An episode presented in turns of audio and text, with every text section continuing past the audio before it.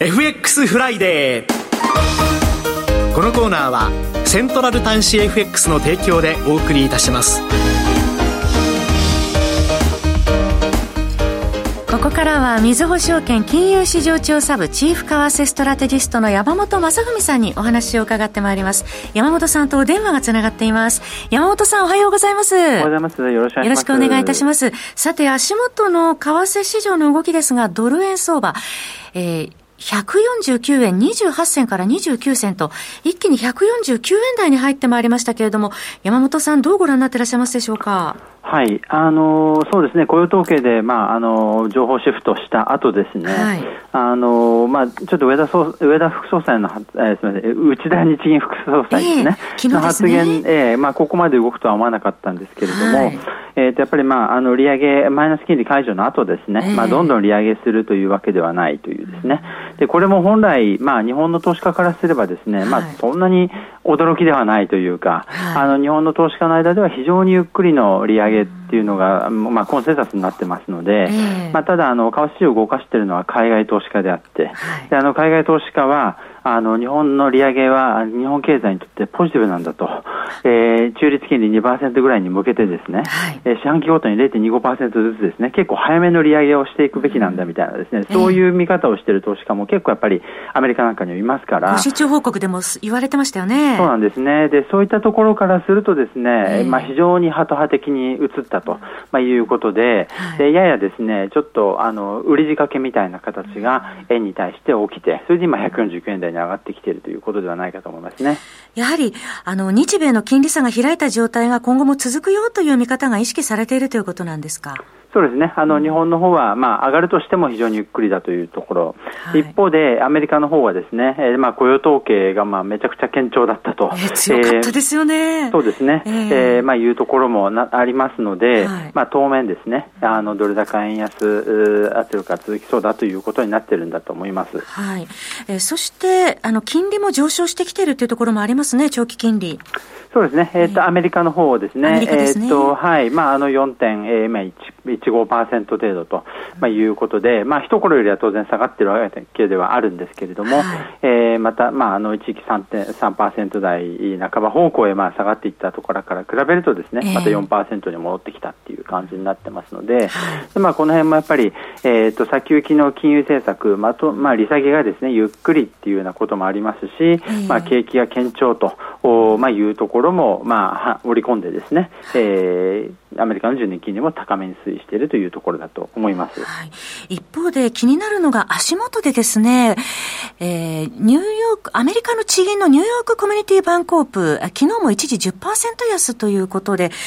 この影響などは銀行株への影響はどういうふうに見たらよろしいんでしょうか？はい、あのやっぱりこの問題がですね、えー、まあ昨年のえー、っとまああのシリコンバレーとかですね、ああいったものと比べて、あのまああの時は金利急上昇が悪影響ということだったんですけれども、はい、まあ今回はその商業用不動産ですね、えー、えー、まあこちらは金利上昇だけの要因ではないので、えー、まあそういった意味ではですね、まあちょっとその今後広がりが出てくるかどうかっていうのはですね、注視する必要があるんですけれども、はい、まあ今のところろはですね一部の銀行にまあ影響はとどまってるんじゃないかと、まあ、いうことで、まあ、地銀株とか、はい、あのまあ、銀行株全体の動きは、まああのまあ、個別株ほどにはですね、まあ、あの下がってない感じになってます。あのまあ、あのおそらくこれがあの3月の時昨年3月のようなですね、えー、まあ、ちょっとシステミックリスク的なですね、はい、えー、いうようなところに陥るとはあ、まあ、見られないということではあるんですけれども、うん、まあ、ちょっと、まあ、意外なところからですね悪影響が出たりとかっていうことにはちょっと注意していく必要はあると思います、ね、そうですね。その商業不動産の市場も働き方の変化で、え結構、あの、まだ人が戻ってこないというようなところで空きが出ているという話も聞こえますよね。そういうことなんですね。えー、ですから、その、金利上昇によるこの保有債権の下落といったですね、はい、あの、昨年の、おまあ、問題とはですね、やっぱりちょっと違うっていうですね、まあ、その辺はやっぱりちょっと注意する必要があると思いますね。はい。それから、山本さんにお伺いしたいのですが、対外株式投資の中身をご覧になって気になるところございますでしょうか？そそうですね、あのやっぱり昨日、まああのまあ、いろんな統計が出てきましたんで、えー、あの全体像が見えてきたわけですけれども、はい、まずあの新 NISA でですねやっぱり結構、対外投資が増えたっていうところは大きかったと思いますね、えー、あの東進経由の対外株式投資がですね、まあ、1.2兆円ということで、1月中ですね。はい、はいでまあ、これは、えーと、その東進の対外、えーと、株式投資でいうと、まあ、2005年以降で過去最大と、はい、いうことになります、やっぱり新 NISA の影響だと思います。えー、えーとで一方でですね、あのー、同じ時期に、はい、えー、このいわゆる年金基金とかっていうのはですね、えー、8000億円、えーと、外株を売ってるんですね、はい、日本に資金が戻ってきているということになってます、えー、はい、これはですねおそらくアメリカの株が上がるとですね、はい、あの株の保有率があんまり上がりすぎても困るので、年金基金っていうのはそのいわゆるリバランスということで、はい、えー、外株を売らなきゃいけないか、上がると売らなきゃいけないっていうですねちょっと変な感じになってるんですけれども、そういった売りが8000億もあったってことなんですね。あとさらに言いますと、対日株式投資、えー、海外投資家、これ、非常に日本に強気っていうところもありますが、はい、あの2.8兆円ですかね、あの大幅な流入でしたので、えー、でまあ、ある程度、為替ヘッジが入っている可能性はあるんですけれども、はい、これあの、1月中、ドル建て日経平均、これ4%上がってるんですよね。よねはい、なので、えー、為替ヘッジしてなかった可能性もある。と。あなるほど。そこは見誤らない方がいいですね。そうなんですね。そこがあの新ニーサでまあどんどん流出が増えますっていうのもあるんですけれども、一方で日本にも資金が結構入ってきてるんでですね、はい、為替の需給、そこまで円売り一方向に偏ってないっていうのはちょっと注意する必要がありますね。はい。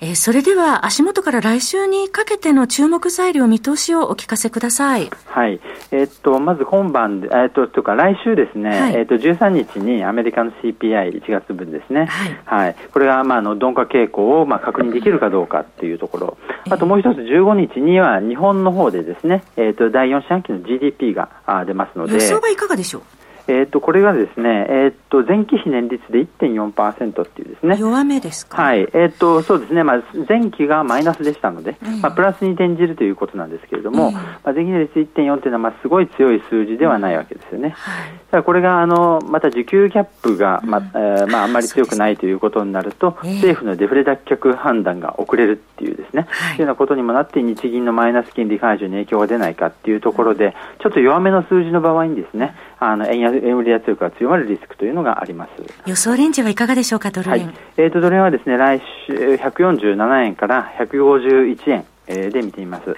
あと1分ほどですが、注目通貨、終わりでしたらお願いします。はい、5ドル、米ドルですね。はい。はい、えっ、ー、と、こちらですね、えっ、ー、と、まあ、昨、えー、先週、あの、オーストラリアの中央銀行の金融政策決定があって、はい、まあ、想定ほどにはハト派ではなかったということで多少戻してるんですけれども、えー、やっぱりこのインフレ予測がですね、下方修正されましたので、はい、まあ、これまでちょっと結構利下げ、利利下げ遅れるかなと見ていたのが、ちょっと前倒しになりそうだと、まあ、いうところはネガティブです。で、えっと、ドル高といったところも5ドル米ドルのネガティブ要因なんですけれども、はい、まあ、一方でですね利下げタイミングはアメリカとオーストラリアでほぼ同じぐらいということなんで、はい、方向感が出にくいのでこれはのレンジ取引と見た方がいいと思います。はい。はい、ですので0.650 65程度ですね。中心に下がったら買い、えー、上がったら売りというのが、まあ、適切なんじゃないかなと考えています。よくわかりました。山本さんどうもありがとうございましたお話は、みずほ証券金融市場調査部チーフ為替ストラテジストの山本雅文さんでした。FX フライデー。このコーナーは、セントラル短資 FX の提供でお送りいたしました。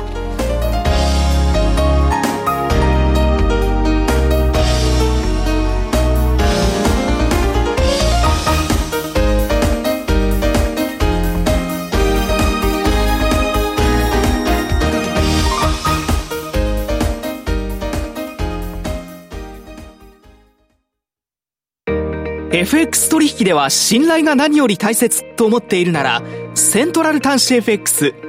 日本格付け研究所による長期発行体格付けを FX 専業でただ一社取得しています。スマホアプリの使いやすさで選ぶなら、セントラル端子 FX。取引の操作も快適でスピーディー。取引の履歴が様々な形で表示され、チャートやマーケット情報も充実。スマホだけでこんなにいろんなことができる。マーケット情報で選ぶなら、セントラル短資 FX。為替のスペシャリストがコラムや動画を毎日アップしています。詳しくは FX フライデー番組サイト右のバナーをクリック。FX は投資元本以上の損失が生じる恐れがあります。契約締結前交付書面をよくご理解された上でお取引ください。セントラル端子 FX 株式会社、金融商品取引業関東財務局長、金賞第278号。